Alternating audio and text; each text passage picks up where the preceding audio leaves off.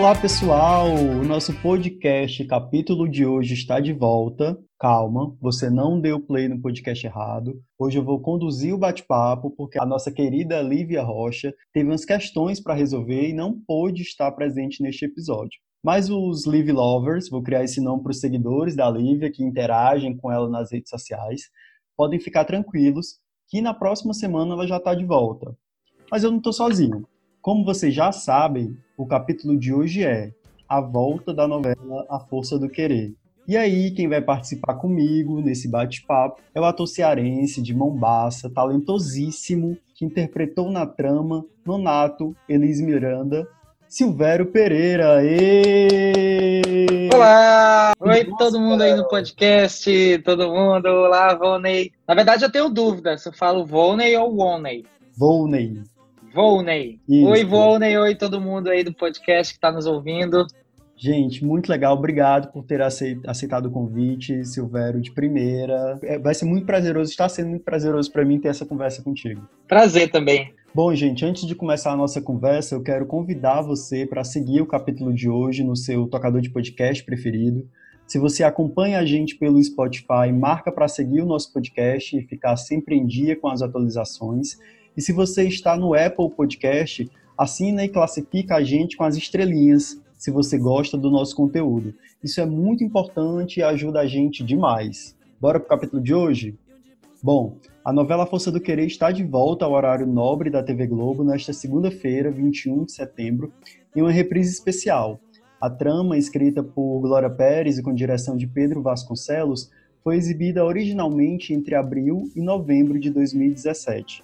A novela é considerada um dos maiores sucessos da dramaturgia na TV na década de 2010. Só para ter uma ideia, A Força do Querer já marcava média de 40 pontos de audiência nos meses finais, mas atingiu no seu último capítulo 50 pontos de média, com picos de 53. E se o público ficou apaixonado pela trama, com a crítica especializada não foi diferente. A Força do Querer conquistou diversas categorias no troféu APCA, da Associação Paulista de Críticos de Arte, no Melhores do Ano, do Domingão do Faustão, no Prêmio F5 da Folha de São Paulo, no Prêmio Contigo, no Troféu Imprensa, no Prêmio Extra de Televisão. Ufa, Silvero, não vamos nem falar ainda da volta, não. Quero saber primeiro como é que foi participar de uma trama tão bem recebida, aplaudida, premiada, tão querida como essa. Nossa, foi um grande prazer, principalmente pelo fato de ser o meu primeiro trabalho na televisão, né? Eu, eu, nunca tinha feito absolutamente nada dentro da televisão, e aí essa foi o meu trabalho de estreia. Então, estrear dentro de um trabalho com tanto êxito, com tanto sucesso como todos esses que você citou aí, principalmente porque nessa época, 2017, a gente está falando, a, as tramas é, anteriores da a situação da telenovela brasileira antes de a Força do Querer vinha passando por uns problemas de audiência, de fato, e a Força do Querer de, resgatou esse interesse do público mais uma vez. Tanto que a Força do Querer tinha uma coisa que era uma nova experiência de novela, uma novela mais curta. Por isso que a Força do Querer é uma novela de seis meses, porque a Globo, naquele período, estava querendo experimentar tramas que fossem de menos tempo. E aí é, a Glória resolveu fazer essa novela de seis meses. Não, não imaginávamos que seria esse sucesso absurdo. E se, se imaginássemos, talvez ela até fosse mais longa. Tanto que depois da Força do Querer, as novelas voltaram a ter os seus tempos de oito, nove, dez meses, como já existia antes, porque voltou-se a acreditar nesse horário nobre. Para quem não sabe, como ele já falou, o Silvério foi convidado para a novela depois que a autora Glória Pérez assistiu uma peça dele no Rio de Janeiro.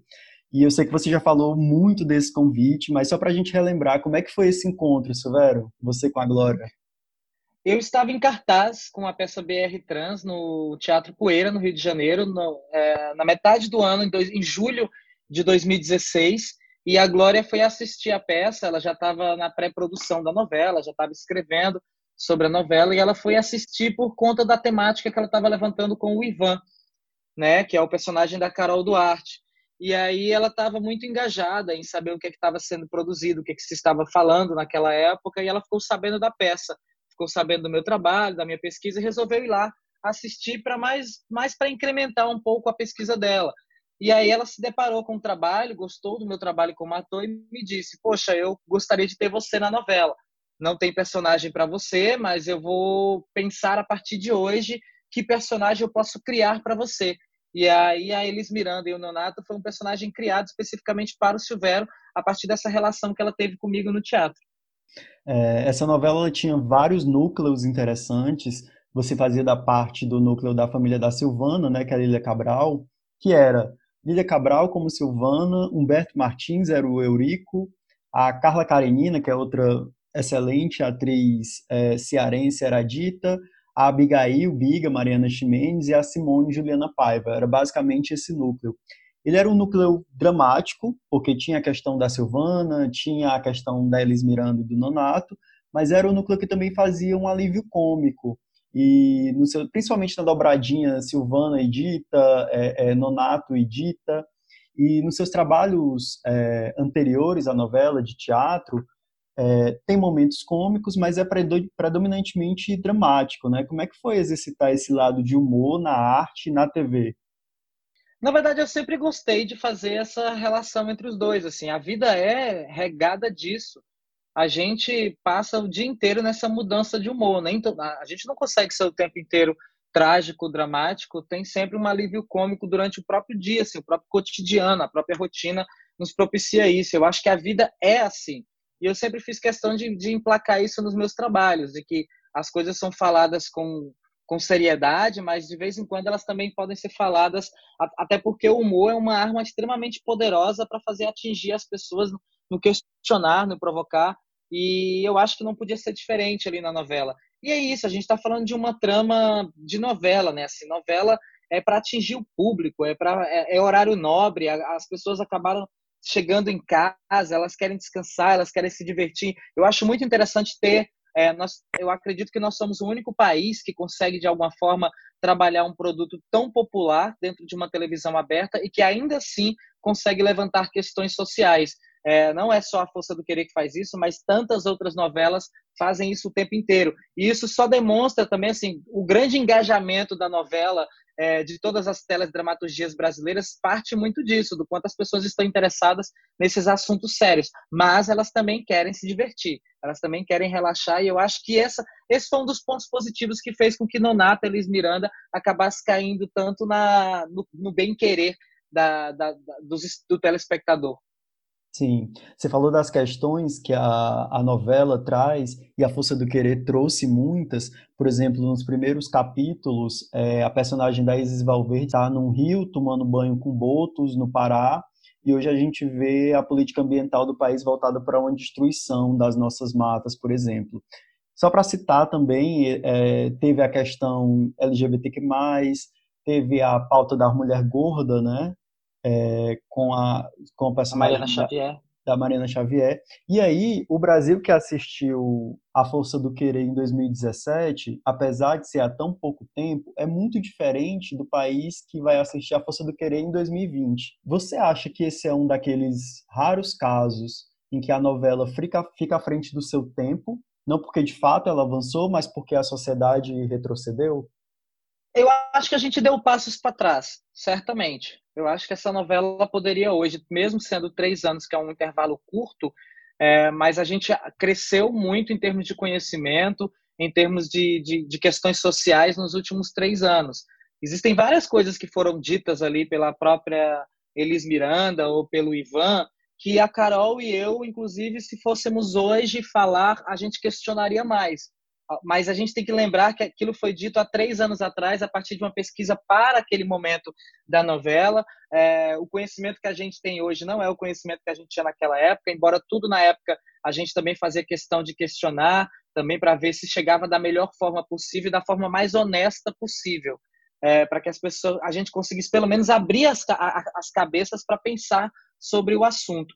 Uh, mas eu acho que é isso. A gente deu passos para trás quando a gente olha uma novela de três anos atrás e esses temas, como a xenofobia, a, a força da mulher na nossa sociedade, o corpo, né, a, a, a maneira de se ditar o corpo ideal dentro da nossa sociedade e as diversidades e o respeito pela diversidade ainda serem pautas, mesmo a gente chegando aí em 2021, só demonstra que a gente não cresceu tanto.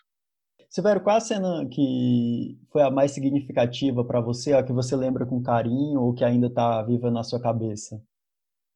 Eu acho que é a cena em que a Elis Miranda conta sobre a origem dela. Tem um flashback que ela está conversando com a Rochelle, que é interpretada pela Dig Dutra, e aí ela conta como foi a relação com o irmão, quando o irmão viu ela, ela de Elis Miranda pela primeira vez fazendo um show.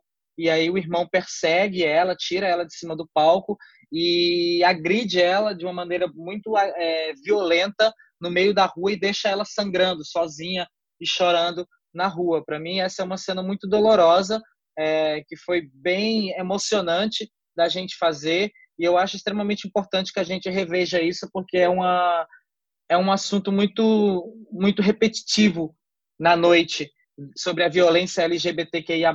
Então, é, essa é uma cena que eu tenho um carinho por ela, por ela ainda ser significativa nessas denúncias. Você conseguia assistir a novela na época? Eu conseguia, porque na verdade a gente filmava a, novela, a gente gravava até no máximo 9 horas da noite, isso quando não tinham as, as noturnas, né?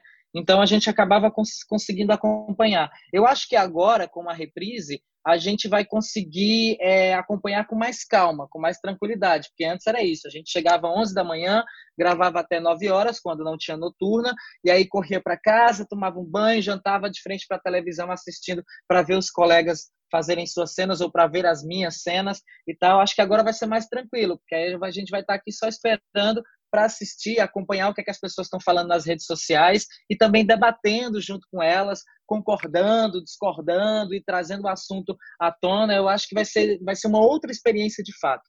Então você vai reassistir junto com a gente. Com certeza, eu quero assistir, quero estar no Instagram, quero estar no Twitter comentando com as pessoas e em tempo real, vai ser muito divertido isso. E como foi que você recebeu essa informação, já tem um tempo, que a novela iria voltar à sua primeira experiência na TV? Eu fiquei sabendo já na no, própria rede social da Globo, quando finalmente apareceu na, na no, no Instagram da Globo é, que tinha sido confirmada a força do querer. Antes eram tudo suposições. Eu tinha acompanhado no Twitter uma enquete sobre qual novela deveria retornar. Tinha visto que a força do querer estava bem votada é, no Twitter, uh, mas eu só, só soube mesmo quando houve a postagem no, no, no Instagram da Rede Globo. E quais são as lembranças que você tem da época que você convivia com esse núcleo que eu falei, de Lilia Cabral, Humberto Martins, é, Juliana Paiva, enfim, Carla Karenina? A Carla, eu, é, embora ela seja cearense, uma artista com um currículo gigantesco, eu só a conheci dentro da novela. A gente não tinha uma relação pessoal. É, e foi muito especial, assim, porque nós tornamos amigos é, para a vida toda e admiro demais o trabalho dela como artista e ela como pessoa também. A, a Lília é uma mulher extremamente generosa, uma parceira de cena fabulosa, que também nos tornamos amigos. Humberto Martins foi um grande mestre para mim, me ensinou muita coisa a, sobre televisão, sobre câmera, sobre estar ali em cena. E a Juliana é um doce de pessoa, assim, uma pessoa muito, muito amável, muito querida, muito afetuosa. Então era um núcleo que a gente se sentia muito bem. E se você fosse é, definir o que, é que você aprendeu de melhor com esse personagem? Eu acho que a gente precisa. É, o que eu entendi é que essa força do querer que o próprio título da novela traz é, a gente precisa entender que a força não pode ser do seu querer, se impor o seu querer em cima de um outro indivíduo. É importante entender o querer e a força do próprio indivíduo. O que é que ele quer? Qual é a força que ele tem em respeitar essa decisão? Para mim, isso é o que ficou mais claro durante a novela e o que eu acho que a Elis era para mim. Assim, ela tinha uma força gigantesca sobre querer ser, sobre viver aquela, a, aquela identidade e ela se sentia muito violentada por não poder. Pois é, era o que eu ia perguntar. A gente sempre entende melhor as coisas depois de um tempo, né, com um certo distanciamento. E eu ia perguntar isso, como é que você, como é, como é que vai ser você rever Nonato e, e Elis Miranda? Eu estou muito curioso assim para rever, na verdade. É, até hoje o que eu vi da foi é isso, aquela experiência daquele momento que era um momento técnico de assistir a novela assistir a cena que você tinha feito naquela semana, então uh, você acabava ainda muito cheio do que era o técnico, de como você tinha gravado, de qual foi a sua experiência naquele dia para gravar. Hoje tem um distanciamento disso. Eu acho que hoje eu vou estar mais relacionado com a emoção. Então, eu acho que hoje eu vou enxergar a personagem de uma maneira bem diferente, mais pelo lado emotivo do que pelo lado técnico do ator, Silvério produzindo. É, e como é que você acha que as pessoas vão receber A Força do Querer em 2020? Eu acho que vai ser uma novela muito bem recebida. É, na época, ela, ela teve esse, essa coisa de que as pessoas ficaram bem felizes com a trama, porque também é isso. A Glória, a Glória conseguiu dividir essa trama. Eram personagens muito interessantes e diferentes núcleos. E cada, e se você perdesse um dia da novela, você perdia bastante informação, porque ela também trabalhou com essa técnica da série, né? De que a série aquilo acontece durante aquele capítulo. E se você perde um capítulo, você perde uma série de informações necessárias para continuar assistindo. Então, isso fazia com que as pessoas que, que é, se tornassem ficcionadas naquela novela, querer assistir aquela novela o tempo inteiro. É, eu acho que as pessoas vão ter algumas reações é, de discordância com algumas coisas por conta disso que a gente já falou. Em três anos houve-se mudança no pensamento e eu acho isso super saudável. Eu acho que isso tem que acontecer mesmo. Se isso acontece é porque evoluímos, crescemos. As pessoas que tiverem esse pensamento realmente cresceu, evoluiu e elas devem questionar, devem é, discordar para que isso vire debate mais uma vez e que o debate apenas se engrandeça. É, então eu espero isso, que as pessoas tenham essa visão de que é uma obra de três anos atrás, mas uma obra de temáticas interessantes e atuais ainda hoje, que a gente pode concordar e discordar, mas desde que o debate ainda esteja permanente. Você é de assistir novela, Silvério? Olha, ultimamente não, mas eu já fui muito noveleiro, assim, assisti novela a minha vida inteira, mas ultimamente não, assim, praticamente eu não assisto mais. Qual é a última novela, tirando A Força do Querer, qual é a última novela que você, você lembra que assistiu? Nossa, não, não, não recordo, assim. Eu sei que eu acompanhei um pouco o Outro Lado do Paraíso, que foi a novela que sucedeu é, A Força do Querer, e eu cheguei a acompanhar um pouco, assim, mas, é, mas isso não tem a ver com não ter, não, não gostar de novela ou, ou ter perdido o prazer pela novela. Sim. Isso tem a ver muito com a questão do, do trabalho mesmo. Assim, novela requer um tempo de dedicação para isso, né? A novela fica, fica aí é, em temporada durante oito, nove meses e às vezes eu não consigo dar conta de todos os capítulos da novela. É, então é isso, assim, a minha, a minha, o meu distanciamento com a novela, ser noveleiro, parte muito desse lugar de não ter, de não ter tempo hoje de conseguir acompanhar. E aí eu migrei de fato muito mais para séries, porque as séries são menores, aí eu consigo acompanhar do início ao fim. Então hoje eu sou muito mais de seriado do que de novela. Depois da, da novela, o Silvério participou de show dos famosos, né, no Domingão no Faustão, é, e fez também o filme Bacurau, que aí eu tenho que contar. É, eu estou aqui em Portugal fazendo mestrado em comunicação e eu usei o personagem Lunga aproveitar para contar isso para você, Silvério. Eu usei o personagem Lunga para servir de base para um artigo científico que eu fiz sobre, enfim, sobre a representação do Lunga, esse ser que, que passeia pelos dois gêneros, enfim. Nossa, que bacana. Bom, Aliás, você que você mora em Portugal, né? Assim, em Portugal a Glória Pérez é uma é uma autora muito reverenciada aí em Portugal, né? Assim, as novelas dela têm, têm uma, uma fama, uma coisa assim que as pessoas são loucas por ela. Ela inclusive frequenta bastante, né? Ela vive bastante por Portugal. Muito. Aqui tá no, no, nos capítulos finais de O Clone, que tá passando Vale a Pena Ver de Novo daqui de Portugal.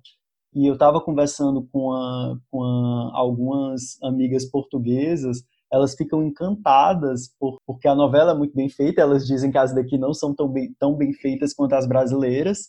E elas ficaram impressionadas também que a novela já fez 20 anos. Para elas, a novela é muito atual. E é, né? Porque a, a Glória Pérez falou sobre, sobre clone, sobre clonagem, enfim. É... A Glória sempre foi assim, né? Tipo, a, a, primeira novela que eu tenho dela é Barriga de Aluguel, que eu devia ter uns 6, 7 anos de idade, e já era, assim, um assunto extremamente para frente. Aí depois ela vem com Explode Coração, que é uma coisa que a gente está vivendo hoje, que é essa relação do, dos aplicativos, de encontrar Exatamente. as pessoas nos aplicativos, de se relacionar através do Tinder, do Grindr, do, do, do não sei o que, não sei o que que existe, eu nem sei quais são os que existem de fato. Mas enfim, é uma coisa que ela já falava lá atrás em Explode Coração. E aí vem o clone e, enfim, todas a, a própria Salve Jorge com o tráfico das mulheres, América também, ela, ela é uma, realmente uma autora muito à frente do seu tempo. É uma característica muito visível da, da Glória Pérez nas suas novelas. É, e, gente, nessa época de pandemia que a gente está vivendo, o Silvério passou a fazer a sua arte, nos agraciar com a sua arte também com a peça virtual Metrópole Online, que você fez com o Gil Gifone, né? É, vão ter novas apresentações, Silvério? A gente faz agora, dia 26 de setembro, através de um festival de teatro muito famoso, muito é, antigo aqui no Ceará, que é o Festival de Teatro de Guaramiranga, e que esse ano vai acontecer todo virtual. É, e aí, por conta da gente já ter feito essa adaptação da peça para o virtual, a gente foi selecionado e a gente apresenta na abertura do festival, que é dia 26 de setembro. Acho que o festival fica online, é FNT Festival de Guaramiranga, Festival Nordestino de Guaramiranga. É, e ele deve ficar uns seis, sete dias online com espetáculos acontecendo e além de espetáculos, debates também. A gente apresenta na noite do dia 26, na manhã do dia 27 a gente faz um debate sobre como foi produzir esse espetáculo de maneira remota. Legal, qual é o arroba mesmo? Eu acho que é arroba FNT Guaramiranga. É a sigla de Festival Nordestino de Teatro, né? FNT Guaramiranga.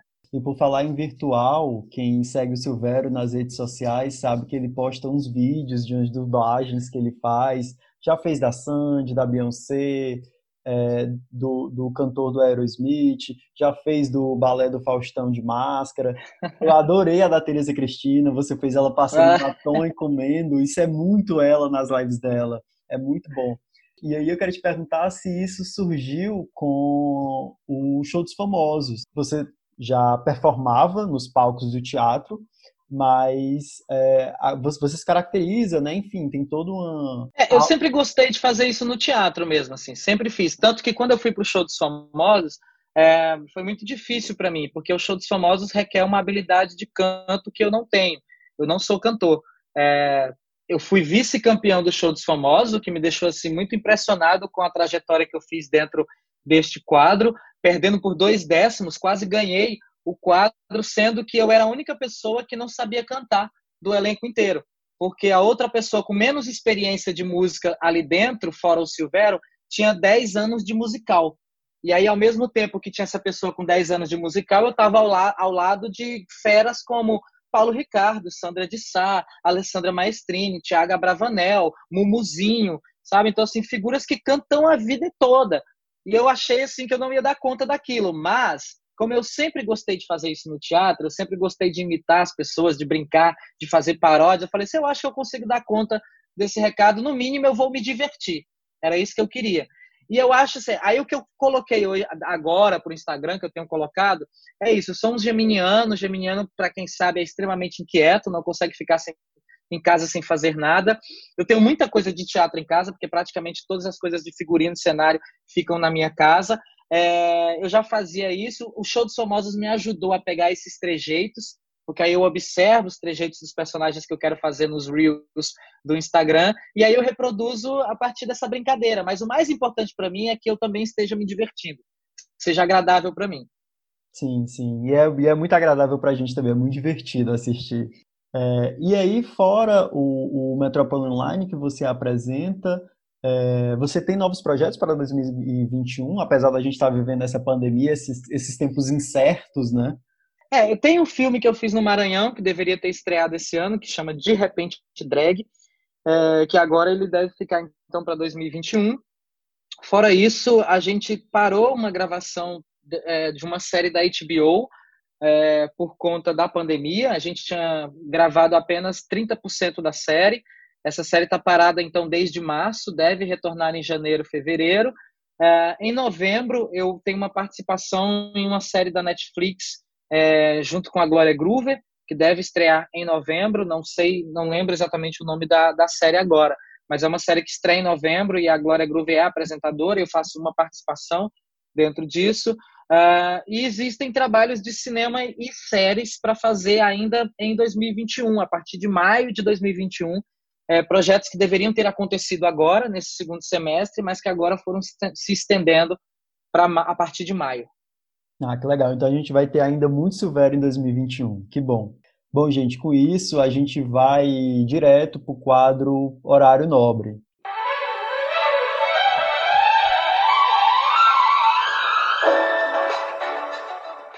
Esse espaço é para a gente colocar num lugar de destaque o que, quem ou o momento que a gente quer reverenciar, aplaudir, indicar, enfim. É o bom da semana. Eu vou colocar a nova minissérie da Netflix, Alguém Tem Que Morrer, que ainda vai estrear no dia 16 de outubro. Eu sou apaixonado pelas produções espanholas, pela carga dramática que elas têm, e essa é mais uma. A trama se passa na Espanha da década de 1950, quando um casal pede que seu filho retorne do México para o apresentar à sua futura noiva. Só que ele chega acompanhado de um bailarino.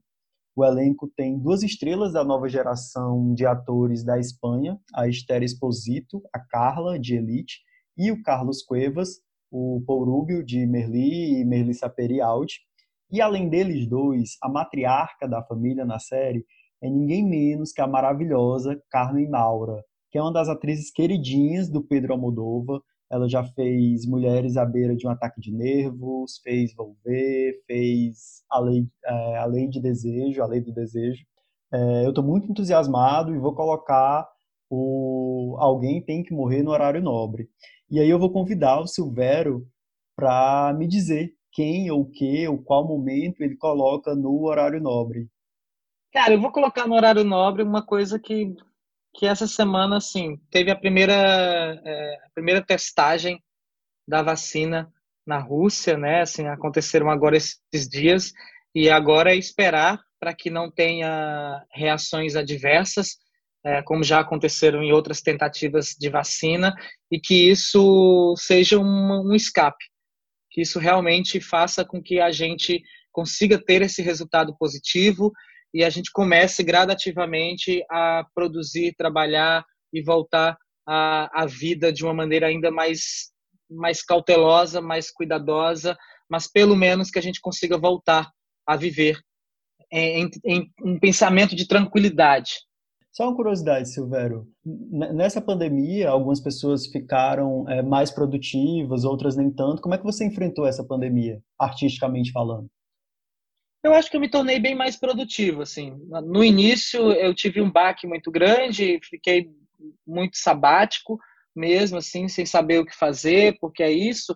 Estava trabalhando o tempo inteiro, tudo acontecendo e fazendo uma coisa atrás da outra. Você sai da novela, vai para o show dos famosos, aí vai um filme como Bacurau, do Bacurau você entra numa série, depois da série já tinha dois, três filmes para fazer, mais uma outra série para produzir. Era muita coisa acontecendo e de repente, puf, tudo isso parou e o que é que você faz dentro de casa.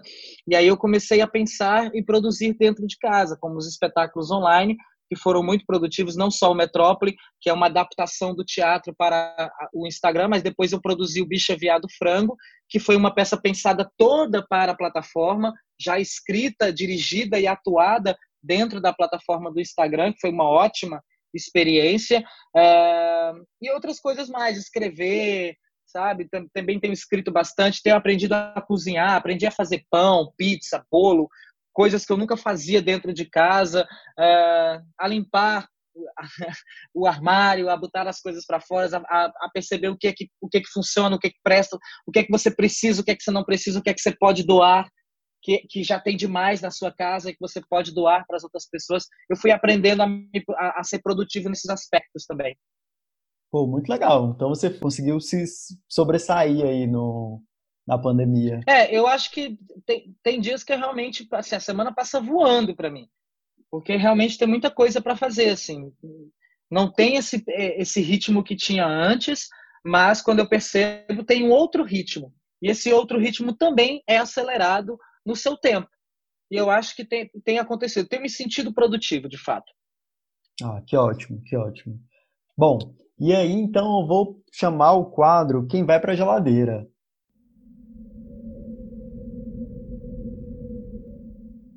Esse momento é o que a gente joga no fundo da geladeira, um tema que não foi feliz na televisão, na política, no esporte, na cultura, na atualidade, enfim. E aí eu vou começar é, falando que, de uns tempos para cá, é, a Xuxa ela tem se posicionado muito em entrevistas, nas suas redes sociais, sobre as questões escandalosas que a gente vive, que acontecem atualmente no Brasil. Daí, talvez não por acaso, surgiu um vídeo de uma fala um pouco infeliz dela sobre um determinado assunto que foi feito no início dos anos 90, ou seja, 30 anos atrás. E alguns grupos começaram com a história de cancelar a Xuxa, enfim, essa grande baboseira, né? Primeiro que essa cultura do cancelamento é a coisa mais boba e infantil que surgiu nos últimos anos na internet, porque ninguém cancela ninguém. E segundo, que não tem a mínima lógica de você cancelar uma pessoa por um, um ato que ela teve 30 anos atrás, gente. Em cinco anos eu mudei muito. Imagine uma pessoa há 30 anos, né? Enfim, não dá para apedrejar a Xuxa pela fala que ela teve. A Xuxa, muito pelo contrário, ela tem se posicionado é, corretamente e eu quero jogar na geladeira essa atitude dessas pessoas que estão cancelando a Xuxa, sabe? E o que mais me entristece é que são pessoas que, que não deveriam estar tá tomando essas atitudes. Enfim, é um desabafo, eu tinha que desabafar sobre isso. E aí eu vou convidar o Silvério para perguntar quem é que ele coloca na geladeira, ou o quê. Eu vou colocar na geladeira a situação de, de redução do auxílio emergencial nesse momento. Eu não faço parte de nenhum auxílio emergencial, uh, nem federal, nem estadual, nem municipal, porque me considero uma figura privilegiada no meio desse ambiente que a gente está vivendo. Eticamente, eu acho que não é porque os governos estão oferecendo, seja ele municipal, estadual, federal, eles estão oferecendo, você tem obrigação de receber. Você tem que ter a sua ética de entender se você deve receber, se isso realmente é, é a única opção que você tem, porque existem diversas outras pessoas que não têm opção nenhuma. Eu, nesse momento, por todo o discurso que eu já falei de me sentir produtivo e estar produzindo nesse momento, é, me sinto privilegiado. Então, eu tenho outras opções de continuar seguindo em frente, enquanto algumas pessoas não têm opção nenhuma. E aí eu coloco essa redução é, na geladeira porque é o momento mais crítico que a gente está vivendo é, reduzir em 50% e aí mesmo assim subir todos os impostos de alimento, de gasolina, de tudo que está acontecendo no país, a gente pode caminhar para uma grande guerra civil dentro de quatro cinco meses, se as coisas não melhorarem daqui para frente, se elas só descerem numa ladeira, um carro na ladeira sem freio. Então é preciso ter muito cuidado. Acho que a nossa economia vai de mal a pior. Nós não temos ninguém dentro desse governo hoje no Brasil que seja capacitado e que realmente tenha perícia sobre qualquer assunto de todos os ministérios, de todos os espaços que estão sendo ocupados, dos que ainda têm ocupação, porque tantos ministérios deixaram de ter os seus representantes, né, os seus líderes, uh, os, seus, os nossos ministros, né, nem os seus, os nossos ministros. Então, para mim, vai para a geladeira todas essas atitudes políticas, em especial a economia, que tem sido a mais drástica e infeliz que é que provavelmente nos próximos meses vai causar uma série de danos que vai durar anos, anos e anos para o nosso país se reerguer. É importantíssimo você falar isso porque é, saiu um estudo essa semana falando que o, o, Brasil é o quinto país com maior número de desemprego devido a, a durante a época da, da, da pandemia do Covid-19, né? Então, absurdo, de fato, o governo abandonar as pessoas à própria sorte é, dessa forma que está sendo feito. Mas vamos, vamos melhorar esse astral. A Força do Querer está começando hoje, começa hoje, estreia, reestreia hoje na segunda-feira, para quem está ouvindo na segunda-feira. E aí, Silvério, quero que você deixe um convite para as pessoas acompanharem a Força do Querer de novo. Então, gente, quero ver vocês acompanhando.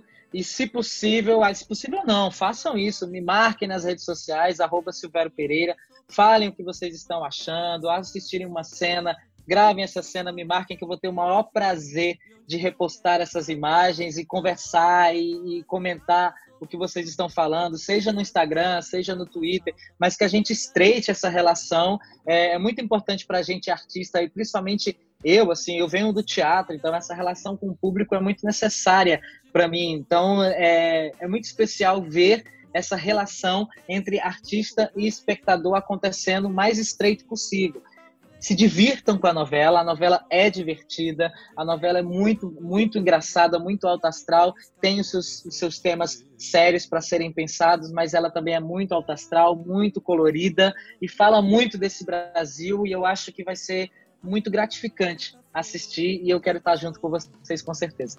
Bom, gente, você pode você pode interagir com a gente também, ficar por dentro de todas as novidades do capítulo de hoje, seguindo o podcast no Instagram e no Twitter, com arroba capítulo de hoje. É, eu sou Vôlei Batista no Twitter e no Instagram. Silvério é Silvério Pereira, né? Arroba Silvério Pereira em todas as redes, Silvério? Sim, todas as redes. Legal, você pode interagir, como ele já falou. E aí eu quero agradecer muito por você estar aqui, por você ceder esse, esse momento para conversar com a gente sobre a volta da Força do Querer, sobre televisão. Muito obrigado, Silvério, pela participação. Obrigado, Vônia. Quero mandar um beijo então para todo mundo aí que ouviu, que está ouvindo, que vai ouvir, que está indicando também outras pessoas para ouvir. Beijo para Portugal, esse lugar incrível que eu não conheço, mas está na minha agenda. Assim que possível, estou batendo aí para rolar e tomar muito vinho do Porto. Venha visitar a gente. Certeza. É isso, gente. Capítulo de hoje fica por aqui e até a próxima. Bruta flor, bruta flor. Onde queres comício, flipper, vídeo.